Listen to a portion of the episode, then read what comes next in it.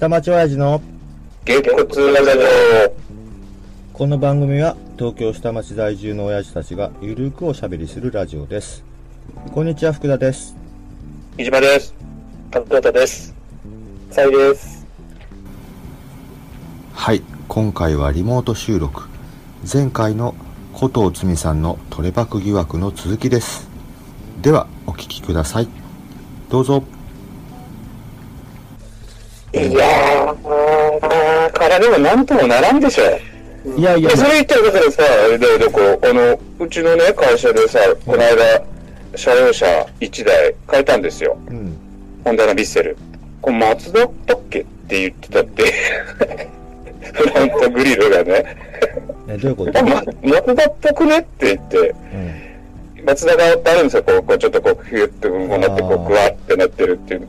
あれ、こんな形だったっけ？みたいなね、うん。とか、あれ、え、これ、なんだっけ？みたいなのがね、結構あったりするのよ、車業界でさ。うん。こう、車の顔が、これ違うよね、とか、うん。クラウンが、それとかはね。ね僕よくわかんないですけど、どうなんですか？あのああいうのってどうなのかなって、俺ちょっと、まあ、車はそもそもその、車っていうものがあるっていうか、そこに対するものだから、どうしてもまあ似通ってくるのは絶対あると思うんですよね。その、機能も、例えばそのエンジンルームの中に空気を入れるグリルとかってもうついてるもの一緒じゃないですか。そこにちょっとデザイン性をっていうと、どうしてもやっぱり似通ってくるのはあると思うので、どうなんでしょうね。ちょっと僕もデザインの方はよくわからないところはあるんですけど、あでも、車内でさ、ちょっとあれ似てね？とかっていう話が出てくるの？ああ、出ますよ。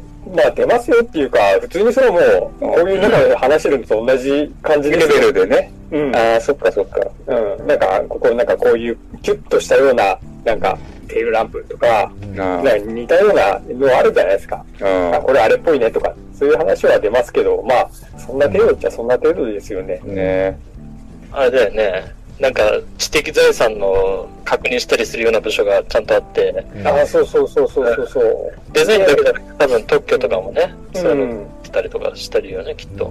特許はね、すごい本当確認しますよ、やっぱり。うん。特許はそうでしょ。うん。後々大物なもんね。そう、引っかかるものがないかとか、逆に、その隙間があればそこ出して埋めとかないといけないし。うんまあいやだからさあの車とかねそこまで行っちゃうと本当にもうメカニックな部分も含めてになるので今言った特許とかねっていうところも含めてなるので、まあかなりシビアな審査をして経てないとそもそも世に出てこないと思うんですけど、うん。まあ今言ってイラストとかこういうものに関しては、うんそういう特許のところっていうのは、まあ確かにあるものもあると思いますけどね。今言ったらもうロゴデザインとかまで行っちゃうと、あ、でもそれで言うとね、実は引っかかるところがあって、アキラのバイク、バイクのフィギュアの写真をトレースして、で、またがってる女の子は実は、まあある女優さんなんですけど、の写真をトレースしたであろうイラストが実は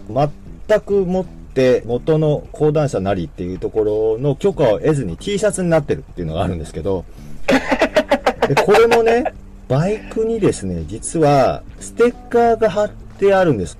でそのステッカーは、例えばある社名ロゴとか、まあ、うんまあ言っちゃえばまあもう見ればわかるんですけど、もう大手企業の社名ロゴとかも入ってるんですけど、実はこれステッカーとかのこの社名ロゴの部分で言えば、そこのロゴに対しても、今言った著作権とかその辺も全部絡んでくるんですね。だからバイクだけじゃなくて、二重三重にも入ってくるものを完全にパクってしまってるであろう T シャツが販売されちゃったっていうのがね、むしろもちろん無許可であるんで、で、これが本当にまあ無許可で何の意図もなくやっちゃったんであればかなり本当に悪質だし、まあ今さっき浅井さんが言ったね、自動車まで行っちゃうとシビアに審査をしないと、経てないと多分世に出ないんでしょうけど、言ったらその辺の意識がかなり甘いんですよ、そこがね、どうしても。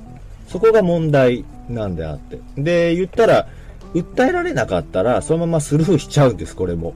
そうだね。うん、そこも問題で、もう出ちゃってる時点で著作侵害なので、アウトなんですけど、訴えられなかったら、バレなきゃいいっていうね、うん。うん、そういうところも実はあって、うん、まあね、これはね、なくなんないよ、でもこういうのって。うん、なくならないとは思うんだけど、やっぱりここまででかくなっちゃうと、うんかなり大手企業とかも混じっちゃってるし、あの、パクってる元になってるものも相当広範囲に広がってあるので、そうね。だからこれが本当に一個一個いろいろ言われちゃうと、もう抱えきれないぐらいの大変なことになるんだけど、うん。それを放置しちゃってた、今まで気づかなかったのっていうのが、まあ、申し訳ないけどかなりお粗末に僕は思っちゃうんで、まあ、えー、でも、そんな、まあ、どうなの？気づいたからにしかなんないでしょ？だってあのさ、全然話変わるけどいや、さ、か分かってるんですよ。昔あの、UFO キャッチャーの景品で、うん。ソニーのビータってこういう携帯ゲームがあった。うん。あれに形がそっくりな中やつで、中は違うなんかコテトリスみたいなゲームのやつがあった。うん。で、すごい安くって、うん。ソニーのプレイステーションビータとか何にも書いてないのようん。。うん。ただまあ、ミラーもそっくりなの。フォルムが一緒ってことですよね。フォルムが一緒って、うん。で、それが結構売れたのよ。人気が出て、UFO キャッチャーに入れてるとすごい、あの、売り上げいいんですよ、なんつって仕入れて入れてたら、んある日突然ね、ソニーから内容証明が届いた。あー、来たわけですね。あれ、なんだろうこれって言って開けたら、御社で扱っている商品の、このビータの、んえーこの形の形状のところが特許のなんとか侵害してますみたいなほら。今今でさ、これ来たのよ。あの、全然話変わるじゃなくて、そういう話したかったんですけど、ああ、そうなの、うんああ、そっか。そういうことよ。ソニーから来たよそういうこと。これなんだこれって、で、うんでもじゃあ、それでさ、まあ、こう、社内でさ、これどうしたらいいですか？とかっつってさ、いや、これ内容証明で来ちゃってっから、もう答えもう答えるしかねえだろっつって、うん。こう、まあ、問い合わせして、うん。ここが特許侵害してるから。いや、でもうち、製造してるわけじゃなくて、ただそれ仕入れてるだけなんでって言って、なんかまあ、で、仕入れ元教えてくださいとか、なんかいろいろやってさ、でまあ、最終的に、本社が UFO キャッチャーに入れたと言われているものの、売り上げはいくらぐらいで、そのうちの何パーセントうちにお支払いできるんでしょうかみたいな感じでさ多分そうなると思います。そうです、そうです。大変だったっていうのはあったけどね。でも多分、そういうことです。ねえ。ああのそうー、うちもあるんです。やられたこと。へえ。あります。あのこれが似てるっー、て？うん。いや、似てるじゃなくて、さっき言った写真素材です。ある写真素材屋さんから写真を買い、ある企業さんから任された製品のイメージ素材として使ったんですよね。うん。まあよくあることなんですけど、で、それはさっき言ったように利用規約みたいなのがあって、こういうことには使用していい、こういうことには使用しちゃダメ、こういうことに使用したいんなら、この分は加算したこの料金を払いなさいっていうようなことが書いてあるあるねあるあ内容だるったんです。で、そこに触れてたんです。だから、素材写真は確かにうちは買ったんですけど、その範囲を超えて使用してたんですね。例えば、これを使える期間は、この範囲だけです。購入してから1年だけですとかね。カタログだったらいいけど、ウェブは使えませんとか。例えばそういういろいろ幅があるんですけど、そこを超えちゃってたので、うん、で、その製品を使ってるクライアントさんっていうのが、その製品を代店さん下請けとかにも含めて売ってたんですね。そうするとその製品がその会社さんのウェブサイト以外でも、下請けの代理店さんとかのウェブサイトでも製品が売ってるわけだから、そういうところにボコボコもその製品の画像が出ちゃってるわけですよ。うん。となると、それ全部含めて、ここでも使ってます、ここでも使ってます、ここでも使ってますって含めて、その写真素材屋さんが今言った内容書類が届いたんです。あなたのところの製品はこれだけ使ってますねっていうのが、まずクライアントに届くよね、そのやつが。そうそうそうそうそうそうね。で、クライアントに届いてるけど、うん、制作したのはうちの会社なわけです。それを、元の画像を。な、ね,うん、なので、お宅のとこでお願いして作ったものはこんなになっちゃって来ちゃったんだけど、どうしてくれんのつってクライアントから来たんです。ああ、大変だ。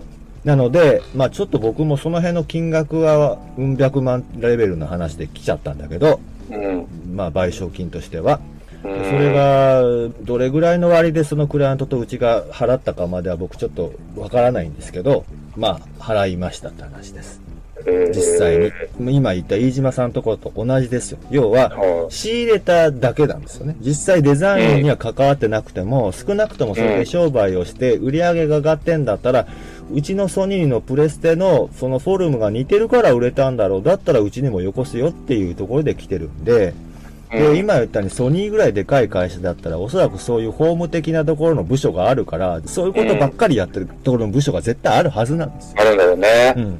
だからこそ逆に言うと、大手代理店が絡んでる仕事なのに、なんでそこまでできてないのかが不思議なんです。僕みたいな本ね当にね、末端の仕事やってるような人間でも関わってうんてそういうことがあるのに、ましてやこんだけね、ユニクロやなんやっていうところが、何にもしてないはずないのになって思うんですよね。うん。だから、極端な話、古藤つさんがどうかっていうこと以前に、イラストレーターさんに仕事を依頼する時点でそこは調べなきゃいけないんですよ、本当は。なるほどうね。ん。だってここまで大きくなって実際損害賠償請求来てどれだけの金額請求されるか知りませんよ。裁判するにしたってお金かかるし、まあしないにしたって示談金どれだけ払うか知らないけど、一つもいいことないんですが、だったら徹底的にそこはやってからじゃないとおかしいし。ねまあもしかしたら知らないけど、うん。まあそういうことを一筆書かしてるかもしれないけどね、イラストレーターに。例えば、もし何らかの形でこういうことが発覚したら、もう、うちは知りませんよ、あんたの責任しますよって一筆書かしてるかもしれないけどあね。ーそれは知らないよ。僕は想像の世界だけど、それぐらいやってないとリスク高いです、これは。うん。うん。さっき言った勝俣さんが調べられんので調べきれないっていうんだったら最初からそこを放棄して、うちは関わらない、知らないよっていうところをもう書かせないと、うんリスク高いです、これは。そうね。うん。まあさ、でもさ、また話変わっちゃうけどさ、いや、いいんですよ、今思い出したんだけどうん、それを期待してないと、俺と喋でつまんないから。あの、昔ね、あの、だ、誰から聞いたか忘れちゃったけどさ、幼稚園とかさ、うん保育園とか行くとさ、アンパンマンとか書いてあったりとかするじゃん。うん、うん。であれ、ペンキ屋さんとか書いたりとかするのなんだよね、アンパンマンとか。ああ、この話な。はい、もう、なんか見えました。ねうん。だけどさ、あれって著作権だのどうなのってなる問題なんだけど、いや、それをね、でもね、山津隆さんがね、それを聞いたときに子供が喜ぶんだったらいいじゃないっつって終わったって話なのよ、それ。あの、幼稚園ならね、まだ、金銭のあれが動いてないけどね、よくあるので言うとね、それを使ってパン屋さんがあるんですよ。これがね、極端な話、パン屋さんがアンパンマンの顔の形したアンパン売ってたら、アンパンマンってもう誰が見てもわかる状況だったらアンパンマンなんです。さっき言ったようにね。うん。シェーと一緒なんですよ、これは。うん。ただの顔を描きました、パンに顔描いただけなんですじゃないんですよ。もう見たらアンパンマンと思っちゃった時点で、これはもう独創性のあるデザインとみなされるわけなんで、これは著作権侵害なんですよ。うん仮に売らなくても、世に出ちゃった時点でもう、ただで配っても著作権侵害なんです、これは。うん。で、ましてや売っちゃってるわけですから。うんそし。たらさっき飯島さんのところに来たような同じですね、うん内容証明来ちゃったらなんぼかよこせの話なんです。もし柳瀬隆が言ったらそれは払わなあかんわけです。うん。だけど、まあ今言ったように、訴えられなければ罪にならないっていうところは難しいんです、これ。いや、でもだから違う。そこで柳瀬隆が子供が喜ぶんだったら、そんなこと言わなくていいじゃねえよっていうところが、粋だねって言いたいだけ、俺は。著作権がどうのとか、お金がどうのっていうのがもうね、めんどくせえんだよ。そこは、あのーもっと大きいやつがあったじゃないですか。あのーライオンキングですよ。あれが出た時に、ここれはジャングル大帝のパクリじゃないかっていうのが、やっぱり最初言われたんです。うんで、普通だったら訴えるじゃないか話、全部設定一緒だもんね。ていうところを、うん。手塚治虫さんはまあもう亡くなられてたのかな、あの時は。まあでも、虫プロですか？僕もそれ詳しくないですけどが、訴えなかった。のは、手塚治虫はディズニーにそもそも影響されてると。ディズニーがなかったら手塚治虫もなかったんだっていうところを理由に訴えなかったんです。うん。あの話自体はね、もう訴えてもいいような内容なのかもしれないけど、そこじゃなくて、ディズニーに対するリスペクトがあったから訴えなかったんですよ、確かに。そうだよね。いやそれはああれはだから、そうそう、それは生粋だよ。でもね、あれ、あの後、粋だねって話の後にさ、後日談であってさう、ん。手塚治虫の初期の頃の漫画のうん。構図とか、うん。あれはディズニーパクってんじゃねえかそうそうそうなないかっていう話になる。もうそうそう。それもあるんですけどね。実際そうなんだけど、まあ要は、結局さっき言ったように、訴えなければきだけど、訴えたことで、あ、なんかちっちゃい、器がちっちゃいなってなって、逆にイメージダウンになる場合もあるんですよ、パターンとしてね。だったら訴えない方がいいっていう場合もあるので、で、特に日本の場合は、まあまあまあまあで済ますところが文化的にあるじゃないですか、割と。訴えなきゃ粋なんでしょって話ですよ、要は。うんって。いうのがあるから、裁判にそもそもならないケースっていうのが結構あるけど、うん。今回申し訳ないけど、古藤つみさんの場合は、海外の有名な写真家さんのものをモチーフにしちゃってるものも結構混じってたりなんかするので、そうはいかないんじゃないかなって気がするんです。根深くなっちゃうのね、もう。うん。日本だけの話じゃなくなっちゃってるんで。で、さっき言ったように、ここがまた話ややこしくなるところなんですけど、会社ロゴまで行っちゃってると、もうかなりやばいんですよ、これに関しては。あれでも、どうなんだろうね。だからあの、アキラのバイクってさ、はい洗いとか入ってんだよね。だから今その話してあれ、に払ったのかな、あの人だからその話をして払ってないから問題になっていや、違う違う違う違う。アキラの元ネタの方よそ。れはもちろん払ってて、それを、あの払ってるの払ってるっていうか、一個ずつ全部潰してるはずなんですよ、それ。今回の話出てきた時に、アキラはそれやったんだぞって、お前それの苦労も知らないでやってんのかっていうので問題になあってるんですそよ。うなんだ。あ、そうなんです。ちゃんと何洗いに仁義切ってんだ。だからそこに例えば、シチズンとかもちょっと言っちゃいますけど、確かいろいろ入ってるんです。成田山とか。あれ全部、うん成田さん、成田さんも貼ってあった。一個ずつ許可を得てやってるんですよ。なるほどだからね。余計にアキラファンが怒ってるんですよ。なるほどね。それを分かってるのかと。元はそれをちゃんとやってんだぞ、お前知らねえんでやってんだったらクソだぞっていうアキラファンが怒ってるんですよ。なるほどね。うん。だからここ結構根深いのは、もちろん訴える訴えないで言うと、まあ言ったらアキラだったらアキラの著作を持ってるところ講談社なら講談社なんですけど、だけじゃなくて、ファンも巻き込んでると、また話ややこしいしね、これね。どね。今言ったように、アキラファンで、ああ。結構実は、これ、古藤さんのがバレる前にいろいろあったっぽいです。モデルさんとかが自分の写真使われてると、やっぱり気づいた人もいたらしくて、あの、ツイッターで古藤さんありがとうってメッセージ送っちゃったら、そあ、れ。私を使ってありがとううんそれ消してくださいって言われたんだって。あ、え、け、ああ。おお。古藤さんが。ということは、どういうことかっていう。と、そう、それ、僕はここであまり大きいこと言ったらちょっと難しい問題になるから、まあ、ぼかして言わないといけないけど、要は、うん。分かっ。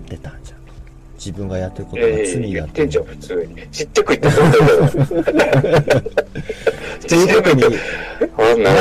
消してくださいって言って依頼をしてたってことは自分がやってることが罪だってことの認識はあったはずなんで、だったらもうちょっとどっかでちゃんと改心するえ？タイミングがあったんじゃないのっていう。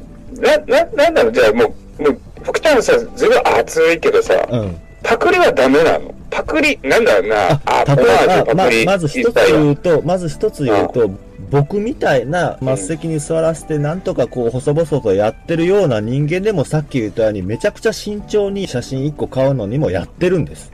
はあはあ。うん。なのに、こんなお粗末って不思議ってまず思ったっていうのがなやっぱり1個大きいし、うん。で、さっき言ったようにやっぱりファンの目線から言ったら、オリジナルにやっぱりすごく愛情があったりするものもあるじゃないですか。はいはいはい。ある特定の写真家さんなら写真家さんなら今言ったアキラのバイクならアキラのバイクで、そのファンからしたら、やっぱり冒涜なんですよ、これって。なるほどね。うん。っていう思いもある。うんう。うんん。そんな簡単にパクオマージュしてないしね。ただね、趣味で書いてみましたってインスタでアップしたぐらいなら、それなら僕だってやるかもしれない。まあその時点で、まあ著作権侵害になるとしても、そこで金品の授受とかがない時点でやるぐらいだったら可愛いもんだったら、それなら、ああ、一ファンだなで許されるけど、それで商売しちゃったら、これはやっぱり問題でしょ。まあね。まあそれ言っちゃうとほらもう同人文化も根深いからね。うん、そうなんだけど、だからそれぐらいなら、まだほら、フうん。ァン同士のコミュニティぐらいで済んでるじゃないですか。いやー、同人誌ってだって売れると1000万ぐらいあるらしいよ。ああ、それは問題だね年。収練習だよ。だけど、今回の場合に言えば、もう大手の企業すらも巻き込んでるでしょ。まあねだか。らもうレベルが違うって。夜遊びっつって知らない若い人いないでしょだって。うん。で、その夜遊びのアイコン化したね、イラストを見て可愛いって言ってる人がみんながっかりしてると思ったらどう思います？っていうことを言ってるわけですよ。え、だからね、ごめん、だからね、がっかりすんのかなっていうとこもちょっとなるんだよな。なんうか、んだからあんまりそこまで熱くなってる人もあんまりいないからさ。それはでもまあ、わかんないけど、でも、やっぱりそれぐらいの10代とかね、若い子だったらがっかりする人もいるんじゃないの？わかんなないけど。、俺なんか、変にまとめちゃうと、うんバレないようにやればいいのになっていう、ね。だからそこなの、この話の根深いところは。多分一番最初はそこなんですよ。まあ言ったら、あの、言っちゃはまずいけど、不倫と一緒ですよ、そこは。えあ言ったらね。誰だけいいっつってやってんだったら。ーわかんないんだよ、だからパクリとオマージュとインスパイアがさ、いまいち、いまだに。まあ難しいのよ。だから実際そこが裁判になったらものすごく問われる部分になるんですよ。うんうん。あると一緒だよ。なんだ、ジャスラックとさ、あんまり言っちゃったら、こういうのダメなんだね。いや、でも、あの音楽に関しても実際裁判になってる例はいくつもあるじゃないあるよ、うん、よく聞くじゃんね。うんとかさと思えばさ、フューチャリングなんちゃらって入れればいいの？みたいな。それは最初から。元ネタを明かしてるから。あの、サンプリングっていうものはちゃんと元ネタを明かしてるんで、それはいいんです。元ネタを明かした上でちゃんと使いますっていうところで許諾得てるからいいんです、あれは。ああ、なるほど。うんじゃあ、許諾得てたらよかったんだね。そうだよ。最初からその話してるじゃないですか。そうだよね。でもこの方はオリジナルですって言ってるところに問題があるわけですから。ごめん、話聞いてないよ。だって、福ちゃん話投げんだもん。いや、わかる気もするけど。なんか今日いつなんか暑いからね。はい、いかがだったでしょうか。古藤つさんのトレパク疑惑についてお話ししましたが、僕がちょっとヒートアップしてしまって話が長くなってしまい、まだもうちょっと続きがありますので、ぜひ次回もお聴きください。では、さよなら。